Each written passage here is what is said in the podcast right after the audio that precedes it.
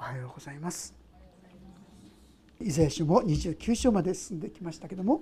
うん、相変わらずですねなかなかちょっと読んだだけでは何が言ってんのかなと分かりにくいのではないかと思うんですが、まあ、簡単に言いますとね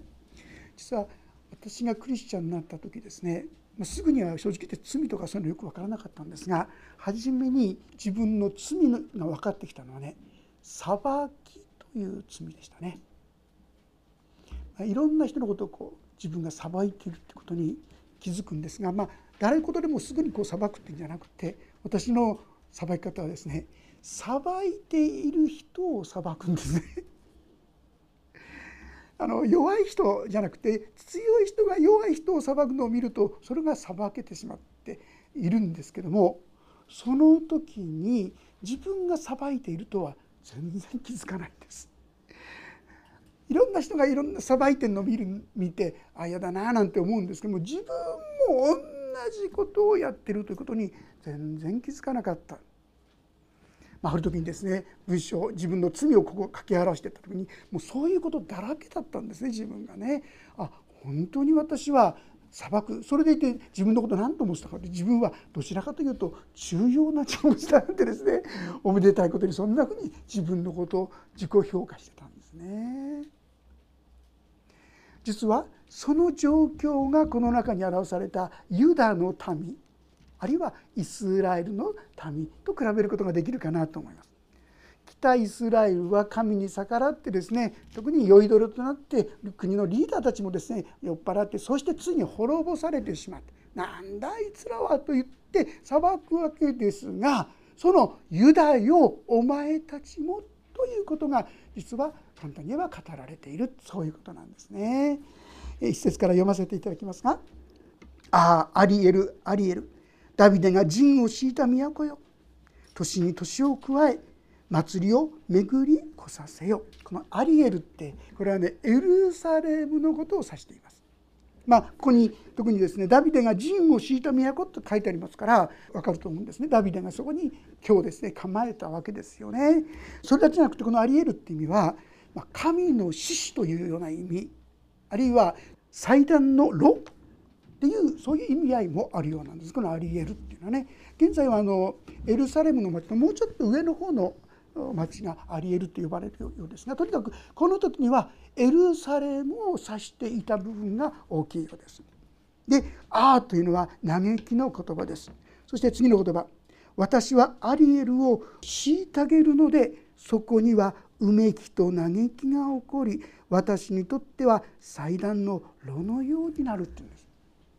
要するにエルサレム言い換えれば神の民ですよね神の民が虐げられる。まあ、私たち風にですねこれを適用して考えるならこれは教会よと言っているのと同じような意味合いがあるかなと思いますねクリスチャンたちよ。今そこにですね虐げが起こるえー、神様はクリスチャンたち守ってくれるんじゃないの？いやいやそこにも虐げがあるんだよというわけであります。その結果としてそこにはうめきと嘆きが起こるんだ。でそれだけじゃなくてそこに私にとっては祭壇の炉のようになるってこうあるんですが祭壇の炉っていうのは、まあ、いろんな生贄を下げてそれを清めていくそういう場所ですよね。実にそのような苦しみを通して私たちは本当に神様の民として整えられていくんだとこういうことだと思いますね。3節私はあなたの周りに陣を敷き全勝部隊で囲みあなたに対して類を築く。これ何のことか分かりますか？今までも何度かですねお話ししてきました。701年の出来事ですよ。神の民であったイスラエル。これはまずですね北イスラあのエフライムですね。北イスラエルはアッシリアによって滅ぼされただけではなくてその軍隊はですねあっという間にもうエルサレムまでほとんどユダの地ももう奪い取られてエルサレムしか残っていないというようなもうもう風前の灯しめあっという間に滅ぼされるこういう状況になってしまった。それは神様の懲らしめの技でもあったということです。4節その結果としてあなたは低くされ地の中から語りかけあなたの言葉は塵の中からつぶやく。あなたの声は死人の霊のように地の中から出てあなたの言葉は塵の中からささやく。まあ本当にもう自分が責められて厳しい目にあってですね苦しくてもう声も出ない。面白い表現ですよね。塵の中からつぶやく。あるいは死人の霊のように地の中から出てあなたの言葉は塵の中からささやくなんてですねこの言葉の中に表されている彼らの悲惨さというものを本当につらいつらい苦しい苦しいもうどうしていいか分かんないそんな悲惨な状況が読み取れるのではないかと思います。しかし5節からガラッと変わりますしかし敵の群れは細かい埃のようになり横暴な者の群れは吹き飛ぶもみ殻のようになる。しかもそれは突然不意に起こる。万軍の死はあなたを訪れる。雷と地震と大きな音を持ってつむじ風と暴風と焼き尽くす火の炎を持って。まあ、懲らしめられることそして実際アッシリアという国によって本当にもう風前の灯火もう今や滅ぼされるってそこまで追い詰められた状況があったわけですがしかしそのギリギリのところでなんと大逆転が起きた分かりますね701年のあのヒゼキヤ王が神様の前にその悲惨な状況を持って主の前に出ていったわけですよ。本当に主に祈り求めたわけです。へり下って真剣に求めたその時に驚くべき出来事が起きたわけですよね。まあ、ここにはまあ何があったかってはっきりわからないんですが雷と地震と大きな音を持ってつむじかすと暴風と焼き尽くす火の炎を持ってと書いてありますね。どんなことがあったんでしょうか。なんと一夜にして18万5,000という大軍がみんな滅ぼされてしまった。ありえないことですよ。これが歴史上で彼ら自身が体験していくところの驚くべき出来事。神はこのありえる神の民をほっとかれるんじゃないんだな守られるんだなそのことを表しているかと思います。そのことはさらにこう言ってますね。7節アリエルに戦いを挑む全ての民の群れこれをせめて取り囲みこれを虐げる者たちは皆夢のようになり夜の幻のようになる。飢えた者が夢の中で食べ目が覚めるとその上は満たされず乾いている者が夢の中で飲み目が覚めると実に疲れて喉が渇いているようにシオンの山に戦いを挑む全ての民の群れもこのようになる。要するにアッシリアの群れがアッシリアがですね体験したことはびっくりですよね。目覚めたらですねもうお腹が空いてどうしようもない。目覚めたらですねこうなんか飲んでる夢もいたんでしょうかね。もうカラカラでね本当に不安と恐れで彼らはなんとそのうちで滅ぼされてしまうもう絶対絶命と思われた彼らが見事な勝利をですねそこで体験するわけですよね。これは神は神の群れをただほっとかれてるんじゃないよということ。でも皆さんだってエルサレム結局滅ぼされちゃったじゃないって思う方ねいらっしゃると思うんですよね。でも実はその後どうなりましたか？まず彼らはアッシリアから守られました。その時はねさっき言った701年のヒゼキヤの信仰の戦いによって勝ちました。でもその後には結局586年バビロンという国に滅ぼされてしまったんですね。でもそのままですか？なんと神様は敵と言いましょうか。その支配の国であるペルシャのクロス王を通して彼らに自分たちの神殿を作れとお金も自分が出すとなんと驚きでしょうか。そんなびっくりなですね処遇によって彼らは神殿を建て直すことができました。そして彼らはそこで再び誠の神を礼拝するようになったんです。じゃあ彼らはこれで万々歳になってったでしょうか？正直ましてまたまた彼らは神様から離れていくわけですよね。で結局どうなったでしょうか？紀元後70年 AD70 年についにはローマによって滅ぼし尽くされてしまった。もうそれから約1900年間そこにはユダヤ人誰一人住むことがなかった。さあそれで終わりですか？今私たちは幸いと言いましょうかこの長い歴史の出来事の中の一コマを見てますよ。それはイスラエルはそのままじゃなかったってことです。一旦滅ぼされたかに見えたあのイスラエルは再びかの地に今立て直されているではないでしょうか。もっと言うなら後の日には素晴らしいことがこれから起こるんだよ。退去してユダヤ人たちもクリスチャン神様を信じるようになっていくんですね、まあ、そんなことも予言されていますけども。神様は見捨てられない。神の民を見捨てていないということなんですよ。神様を信じていない人にも信じている人にも試練って起こります。でもね信じていない人のいろんな困難ははっきり言ったら滅びに向かうものですよね。でもクリスチャンの上に起こるそういった災害っていうのは彼らが本当に神の民として整えられるためなんだということをこれからさらに順々とですね語っていくわけなんです。えー9節を続けて読みますが「驚きたじろげ。目を閉ざされて盲目となれ」彼らは酔うがブドウ酒のせいではない。ふらつくが強い酒のせいではない。主はあなた方の上に深い眠りの霊を注ぎ預言者というあなた方の目を閉ざし先見者というあなた方の頭を覆われる。まあ彼らはですね北イスラエルは酔いどれになってそしてついに滅ぼされてしまったけどもあなた方は酔いどれではないけれども実はちょっとですねビクッとする言葉はありませんだと思いませんか？深い眠りの霊を注ぎって書いたんです。実はですね私進学校時代ですね 進学校にあのユテコ会ってあるんです。ユテコ知ってますか？使徒行なんかで中に出てくるんですが パウロのメッセージが長いメッセージがあってついにですね3階から転げ落ちて亡くなってしまったけどパウロが祈った時に癒されたってあれユテコって言うんですね。私ユテコ会の副会長だったんですね。ですから眠っちゃう人の気持ちよくわかるんですが皆さん眠りの霊ってちょっとドキッとしませんか？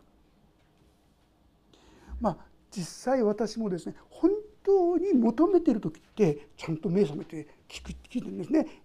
進学校で毎日メッセージがあるんですね。チャペルがあるんで。すで目覚めてるんですがなんかですねあもう分かってる分かってるなんていう気持ちになるといつもです。本当ですね。こう深い眠りにこう入っていくんですね。私たちの心が神様に真剣に向かってない時っていうのはやっぱり眠りの霊に覆われてしまうことがあるかな。ってそう思うんですね。さらに先を進みます。11節そのためにあなた方にとっては全ての幻が封じられた書物の言葉のようになった。読み書きのできる人に渡してどうかこれを読んでくださいと言ってもそれは封じられているから読めないと言いまた読み書きのできない人にその書物を渡してどうかこれを読んでくださいと言っても私は読み書きができないと答えるであろう。こういうんですよ。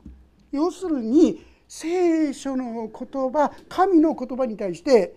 非常に鈍感になってそれを聞くことができなくなってしまっている。彼の心が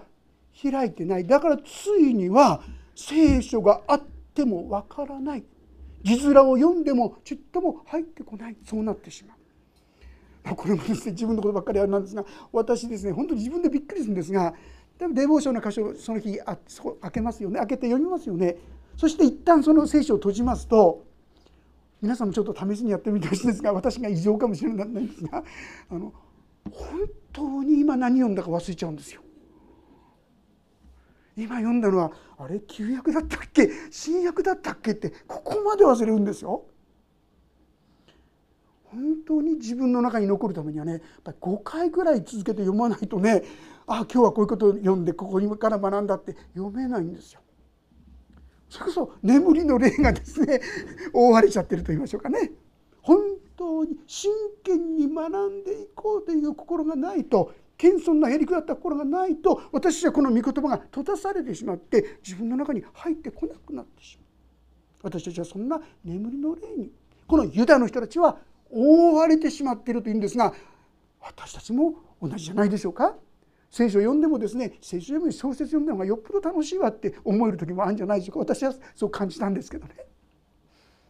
御言葉が本当にその素晴らしさがちっとも響いてこないんですよ。ああこれは私はこの眠りの霊にちょっととらわれちゃってるぞってですね思った方がいいかもしれませんね。聖書の言葉がどうも読めない入ってこない。そういうことがあるということです。さらに13節では主は言われた。それはこの民が口先で私に近づき唇で私を敬いながらその心が私から遠く離れているからだ。彼らが私を恐れるのは人間の命令を教え込まれてのことである。それゆえ見よ。私はこのために再び不思議なこと驚くべきことをする。この民の知恵ある。者の知恵は滅び悟りある者の悟りは隠される。彼らの心が本心じゃないっていうんです本気になって神様を求めるへりくだった心じゃないもう見てくれはですねあたかも聖書を敬っているように神の言葉を受け取っているように見せながら現実には本気になって神の言葉を恐れ神の言葉を真剣に受け取ろうとしていないというですね厳しい叱責ですよね。だから彼らは目が開かずに聞くこともできなくなってそれゆえに今彼らは厳しい苦しみも通るようになるのだとこういうのであります。そしてこの民の知恵ある者の知恵は滅び悟りある者の悟りは隠される実に私たちはですね本当に神の言葉が分からなくなってしまう誰が神の御子が十字架に突って私たちを救い出してくださるそんなことを考えられるでしょうか？神の御霊が私たちに注がれる時にこの神の愛の奥義がその真意の深さが本当に私たちに響いてくるのです。私が高ぶっている限りこの真理は心に届かないんですね。コリントの手紙の第23章の15節から18節。ご一緒に読んでみたいと思います。359ページになります。よろしいでしょうか？それではお読みしましょう。3はい。確かに今日までモーゼの書が朗読される時はいつでも彼らの心には覆いがかかっています。しかし人が主に立ち返るならいつでもその覆いは除かれるのです。主は御霊です。そして主の御霊がおられるところには自由があります。私たちは皆覆いを取り除かれた顔に鏡のように主の栄光を映しつつ栄光から栄光へと主と同じ形に姿を変えられていきます。これはまさに御霊なる主の働きによるのです。皆さん私たちは御霊の働きがなければ御言葉がちっとも入ってこないんですよ。単なる言葉単語の羅列でしかない。それは何の力にもならない喜びにもならない希望にもならない。でもその御言葉が心を開かれて御霊によってそれを受け取らせていただく時になんとその御言葉は私たちを生かすものとなり力となり喜び希望の源となるんですね。十字架の言葉は滅びる者にとっては愚かであるけども救いを受ける私たちには神の力である神の御霊によってこの神のことは確かに力となるんだこういう御言葉の読み方受け取り方をさせていただくことが必要なんだということを忘れないようにしていきたいと思います。さらにこんなふうにも言ってますね。15節災いだ。主に自分の計りごとを深く隠す者たち。彼らは闇の中で事を行いそして言う。誰が私を見ているだろう。誰が私たちを知っているだろう。神様をバカにしてるんですね。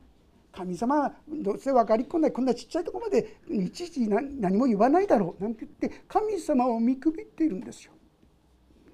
神様の偉大さも神様は私の小さな心のひたひたに至るまで目を留めておられるのにこの神を恐れることがない。ですから自分が悪い動機であったとしても平気でいられるんですがこの光に目が開くとああ私はとんでもない間違った考え方をしていた。そんなことに気づかされていくわけですが彼らは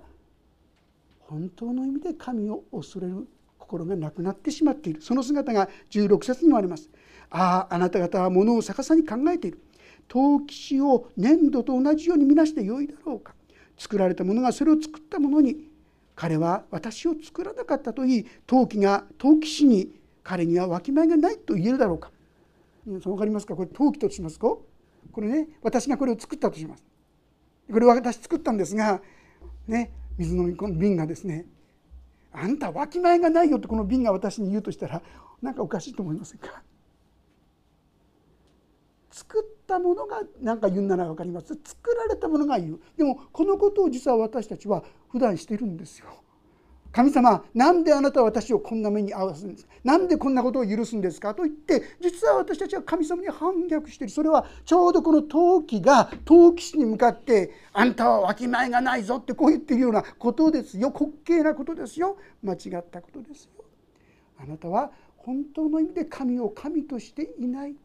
自分の己が心を神としてそれ以外のものを自分の思い通りにしたい。その心があなたの中心ないか？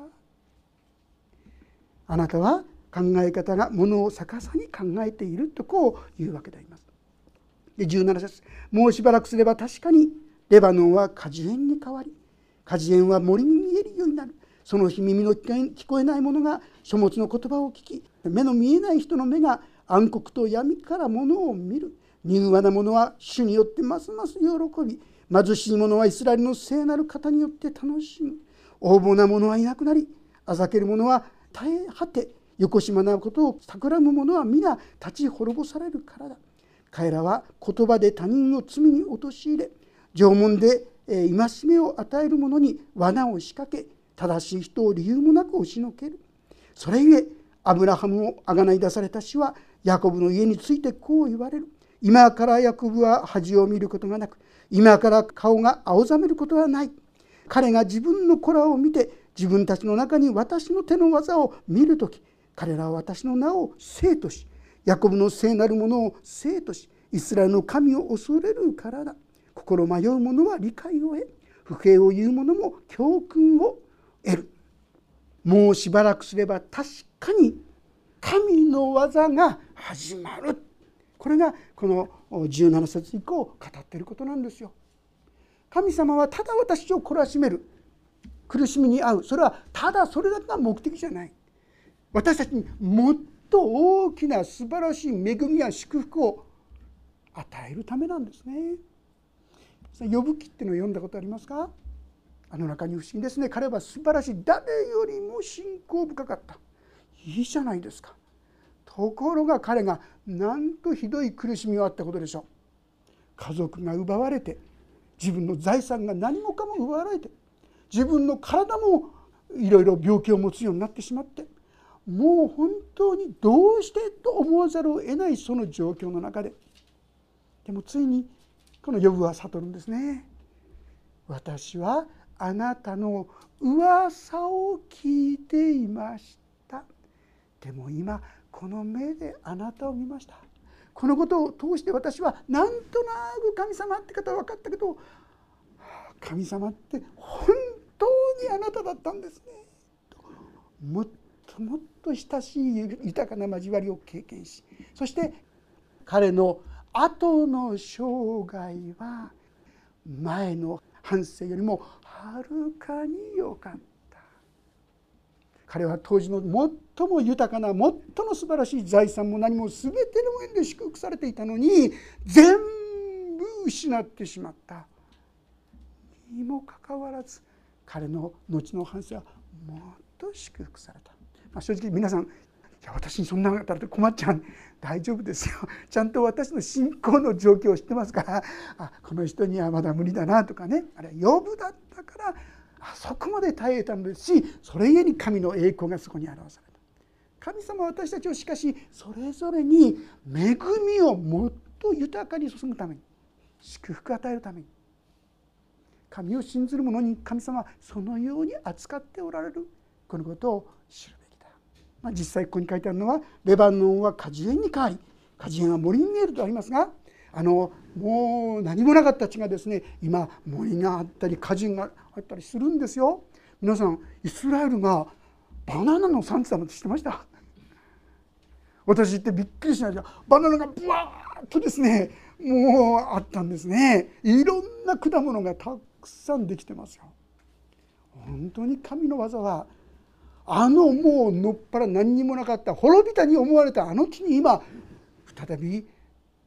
立て直しを始めているんですね。夏目ヤシなんてですね全然砂漠地帯に突然木がパーパーパーって立ってるんですよ。何百本だか何千本だか。どうしてかと言いますと水をその足元までですね水路を作ってそこに水溜めてますからそういう木がどんどん育つんですよ。砂漠地帯に確かに緑が帰ってきて神の技が進んでますが皆さん神様は私たちの生涯にもただ苦しいだけじゃない。私はあなた方のために立てていく計画をよく知っているからだ。それは災いを与える計画ではなくて平安を与える計画であり将来と希望を与えるためのものだってこう言ってるんですよ。今の目の前は苦しいかもしれない。今は辛いかもしれない。でも神様は必ずそういうことを行う。人間的に言えば不可能。そう思えることに私は特別なこと彼に驚くべきことをするとこう言ってるんですね。さあならば私たちはどのようにすべきでしょうか。ユダヤの人たちはこの神の言葉を無視したんですね。そんなそんなこと言ったってこの世はこの世。いよいよあれもこれもそうではなくてこの神の言葉を大切にするということが私たちの祝福の秘訣ですね。支援の一辺2節から2節3節をご一緒に読みたいと思います。支援は聖書の真ん中よりちょっと前ぐらいでしょうかね支援の一辺の2節3節支援の一辺の2節3節よろしいでしょうか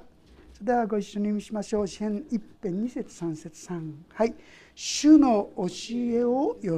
びとし昼も夜もその教えを口ずさむ人。その人は流れのほとりに植えられた木。時が来ると実を結びその葉は枯れずそのなすことは全て栄える。私たちが神の言葉を素直に「ああそうなんだ」と言って受け取る。あこんなん無理だと思ったら「神様私にはできません。助けてください」と祈ればいいわけでしょ。神様の前に正直に出てそしてこの御言葉に対峙していく。その生涯は豊かなその人は何をしても栄えると約束してくださっているんですね。この世の教えやこの世の考えがあります。自分の考えがあります。そうではなくて神の言葉に立ち返ろう。神の言葉に従っていこう。口ずさむ。できますよね。暗唱聖句。私も例えばその恐れるな。私はあなたと共にいる。たじろぐな私があなたのこれ大好きでこの御言葉はいろんな時力なんですが大体1回言っただけじゃ何の力もないんです。でも大体その言葉ね2回3回4回5回なんかとっても怖いとこ行かなきゃいけないとかね嫌だなと思う時に行く時に5回ぐらい読んでますとねあそうだイエス様が一緒だだから大丈夫だって思えてくるんですよ。そして立ち向かう力が出てくるんですね。御言葉を口ずさんでそしてこの方に信頼して共に歩み私たちもああ神様は本当に私にも驚くべきことをしてくださったと共にそう言えるような歩みをいただけたらと思います。お祈りをいたします。天の神様あなたの御言葉を聞いていても私たちはあまりそれを真剣に受け取ろうとしてない。それよりもこの世の教えやこの世の考え自分の考えの方をついつい優先してしまい結果として神の恵みを味わうよりも神様にもっと頼りなさいと戒めを受けることの方が多いものであることをお許しください。どうぞさまざまな出来事の中でなおあなたに聞くことができるようにそしてあなたの御言葉に従うことができるようにあなたはそこに豊かな恵みを注ぐと語ってくださっていますから感謝します驚くべきことをしてくださると語っていますから感謝しますヒゼキヤを担してくださったようにまたイスラエルが今見えるように確かにほっとかれたのではなくて救い出されたようにバビロンから彼らが帰ってくることができたように神様あなたはいつも私たちに触れようとしてくださっていることを感謝します。どうぞこれらの言葉に素直に聞き従っていくものとならせてくださるようにお願いします。御手に委ねます。イエス様の皆によって祈ります。アーメンもうしばらくそれぞれに音の祈りをお捧げいただければと思います。